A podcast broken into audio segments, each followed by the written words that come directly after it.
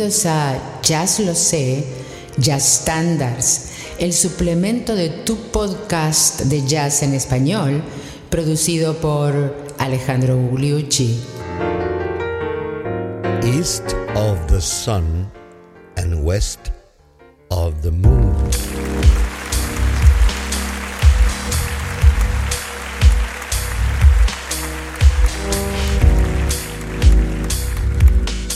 ¿Qué tal amigos? Estamos en el episodio número 161 de Jazz Lo Sé Standards, el suplemento de Jazz Lo Sé, tu podcast de jazz en español.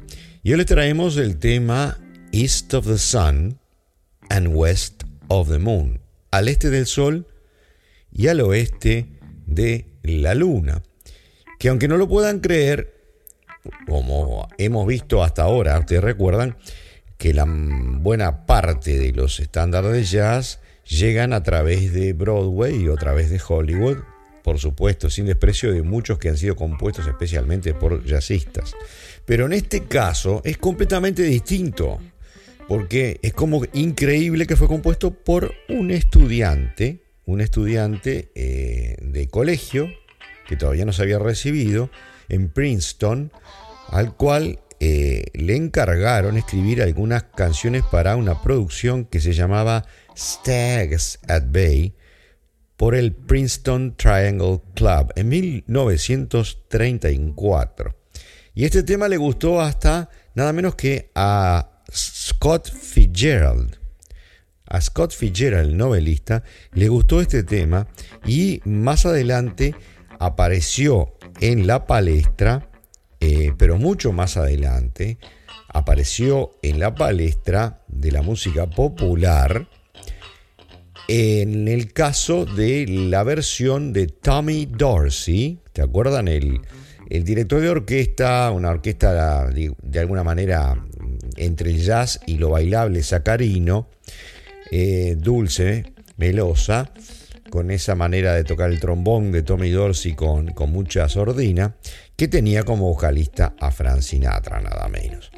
No vamos a poner la versión de Frank Sinatra porque después eh, Spotify eh, me critica y me hace sacar los episodios.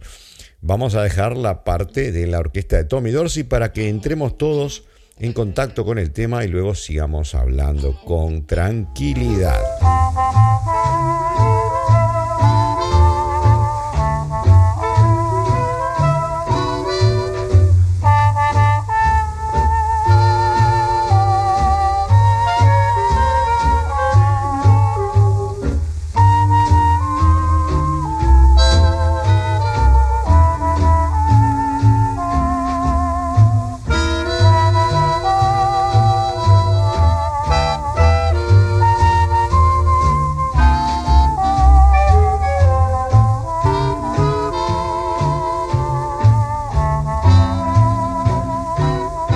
Tenemos una idea de la melodía, sobre todo de la primera parte del tema, East of the Sun and West of the Moon, que aparentemente fue eh, tomada la idea de, una, de un, cuento, uh, un cuento noruego.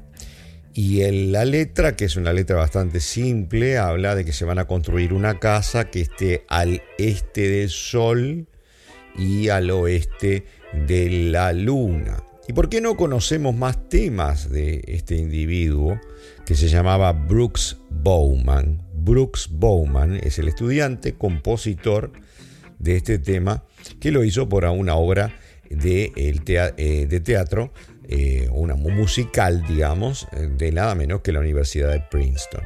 Bueno, porque tuvo un accidente automovilístico y murió a los 24 años y no compuso más nada, obviamente.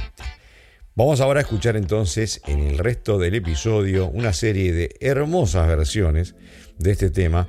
Vamos a empezar por una versión cantada, por varias, mejor dicho, y luego con versiones que tienen que ver con los instrumentos. Vamos a empezar, como lo hacemos muchas veces, por Billie Holiday. Of the sun and west of the moon, build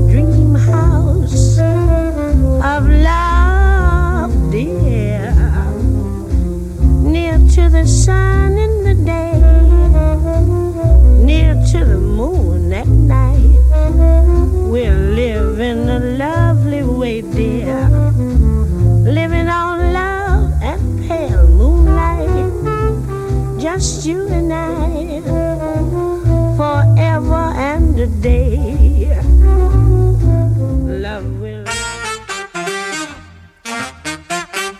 Como se habrá notado, esto corresponde a la fase madura de la carrera de Billie Holiday en el año 1952, grabación con Norman Granz. Desde la, la fase posterior a la Segunda Guerra Mundial, el periodo posguerra, este tema fue tomado por diversos jazzistas, desde Louis Armstrong pasando por Charlie Parker, pasando por Stan Getz, como ya dijimos, Billy Holiday y muchos otros. Y lo que queremos hacer aquí es traer a unos cuantos. Por ejemplo, pasamos de Billy Holiday ahora, ¿qué les parece? A la versión de la divina Sassy Sarah Vaughan.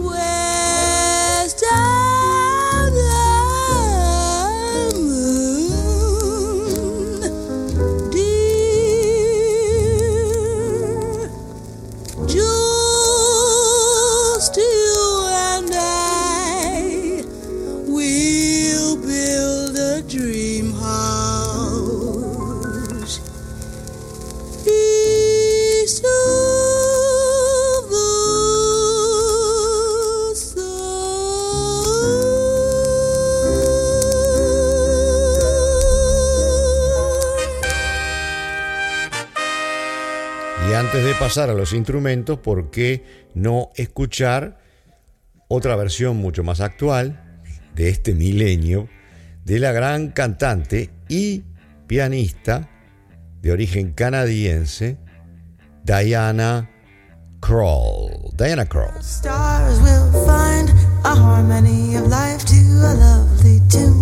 East of the sun, west of the moon,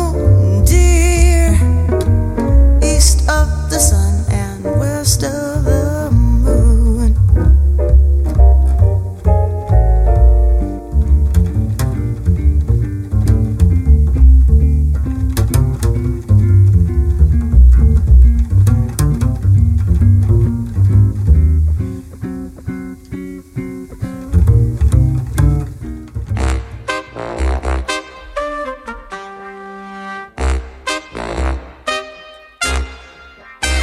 la cantante y pianista canadiense Diana Krall en un disco del año 99 que ganó, como yo bien dije, eh, en este milenio, el, el premio al mejor álbum vocal.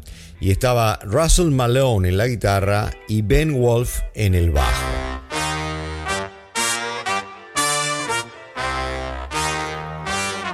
Y ahora el segmento con los instrumentistas. Y ese segmento va a empezar con saxofón. Vamos al saxo de nada menos que Lester Young para empezar.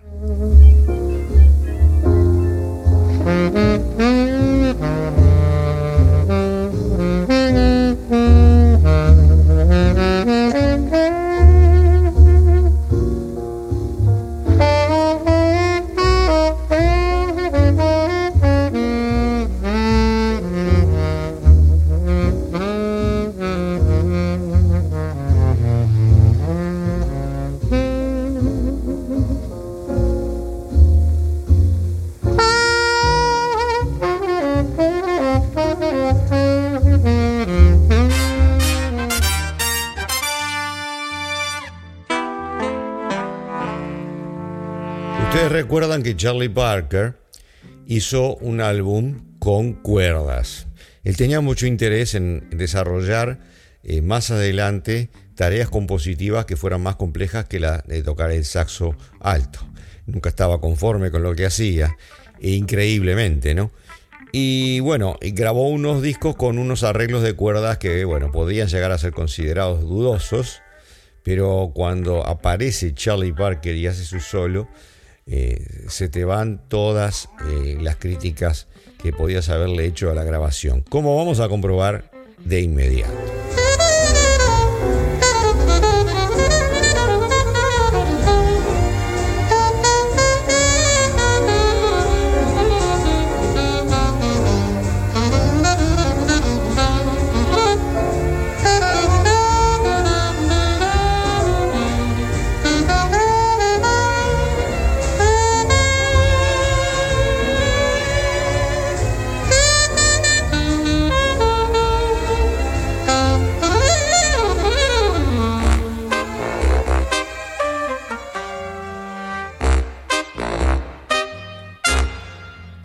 Pasemos a un saxo tenor cool, típicamente eh, considerado eh, costa oeste, el de Stanley eh, Gajewski, también conocido como Stan Getz.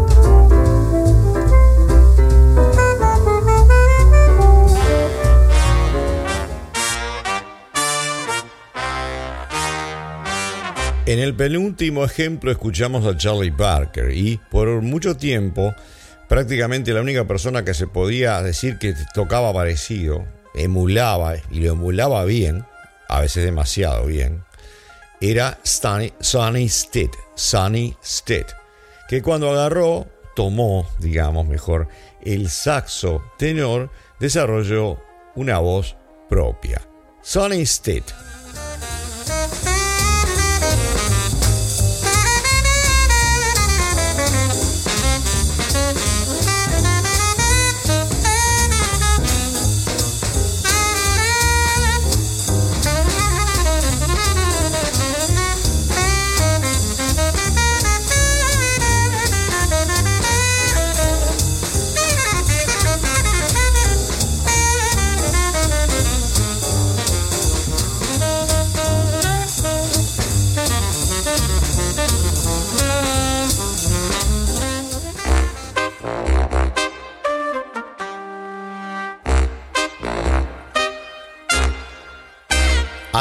Saxos para este episodio, pero antes vamos a nuestro clásico segmento pianístico. Y vamos a tratar de traer pianistas diferentes. En primer lugar, el gran Bud Powell, el inventor, entre comillas, de lo que se debe hacer con el piano en el género vivo.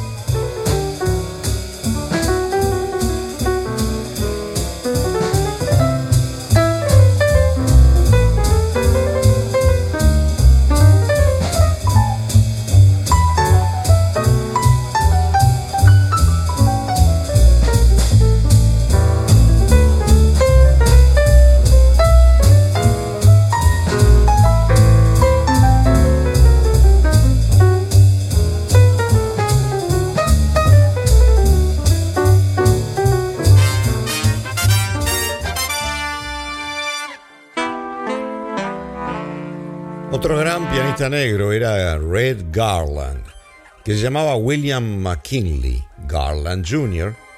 y que había nacido en eh, Texas y allí también murió a los 60 años en 1984, conocido por sus eh, intervenciones solistas como líder de, de, grupos, pero más que nada por haber trabajado en los años 50 con Miles Davis, como todos recuerdan, y haber popularizado un poco el estilo de eh, hacer solos eh, con acordes de bloque, como se llaman. Vamos a escucharlo a Red Garland, en un disco que eh, en, esa época seguramente buscaba un poco más de exposición comercial, poniéndole una percusión de mambo en el fondo, algo que también había hecho el gran Errol Garner. En este caso estamos hablando de Red Garland. Otro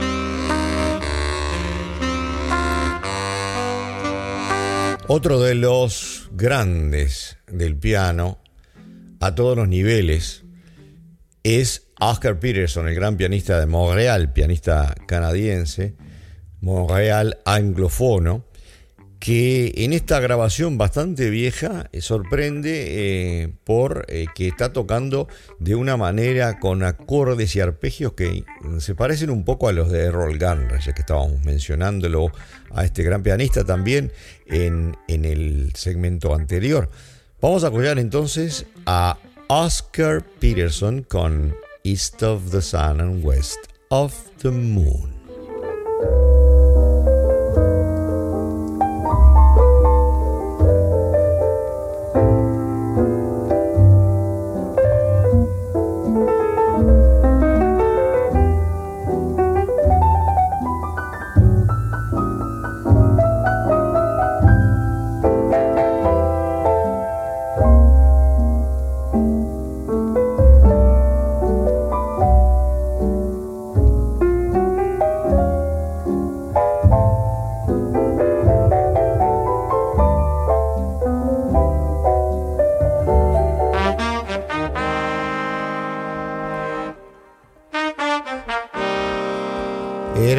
Famosísimo trío de Oscar Peterson con Ray Brown en el bajo y el pelirrojo Herb Ellis en la guitarra.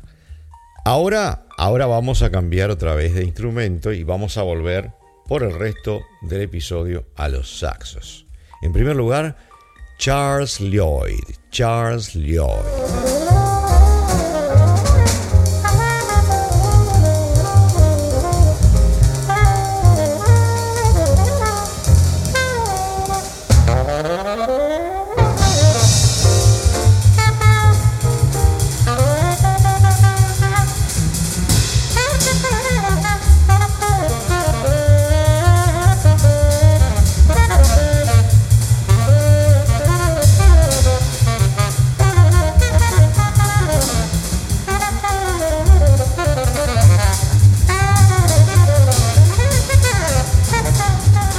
Jazz Lloyd es un gran saxofonista, tenor y flautista, aunque también eh, toca los otros instrumentos, el alto y algunos instrumentos eh, de la world music. Nació en 1938 en Memphis, Tennessee, y por suerte en el 2023 todavía está con nosotros. Ha tocado con muchísima gente, em, ha dirigido musicalmente el grupo de Chico Hamilton, eh, también tocó con Gabor Sabó eh, también estuvo tocando con Cannonball Adderley en el quinteto, el sexteto de Cannonball Adderley. O sea, tiene una carrera extensa en el jazz a nivel de Estados Unidos. El siguiente saxofonista que queremos traer es un saxofonista alto, relacionado con el cool, con el jazz de costa oeste, y el individuo es de San Francisco, de aquí del área de la bahía, propiamente de la ciudad de San Francisco, y se llama Paul Breitenfeld. Pero ustedes lo conocen, todos lo conocemos más bien con el nombre de Paul Desmond.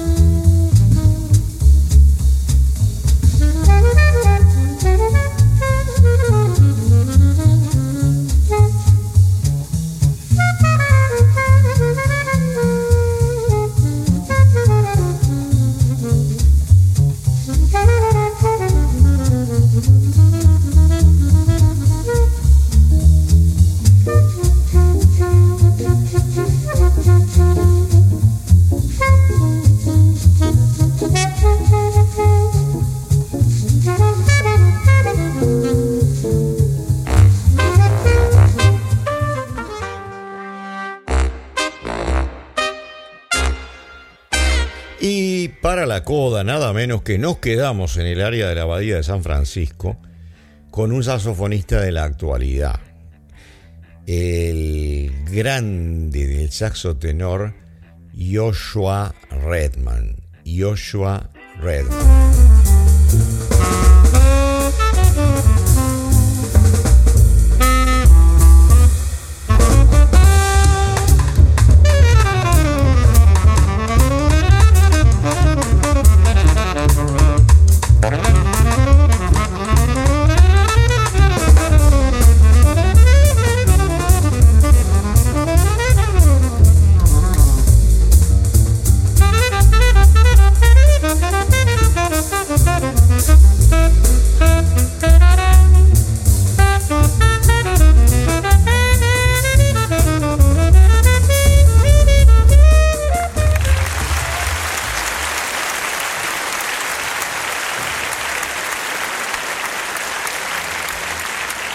Claro, llegamos al término de este episodio número 161 de Jazz Lo Sé, Standards, con el tema East of the Sun and West of the Moon. Si me siguen en el episodio siguiente, la semana que viene, nos vamos a un tema que se utiliza mucho en vivo, eh, en cualquier concierto de jazz que se precie, y se trata de el famoso Blue Bossa. Blue Bossa.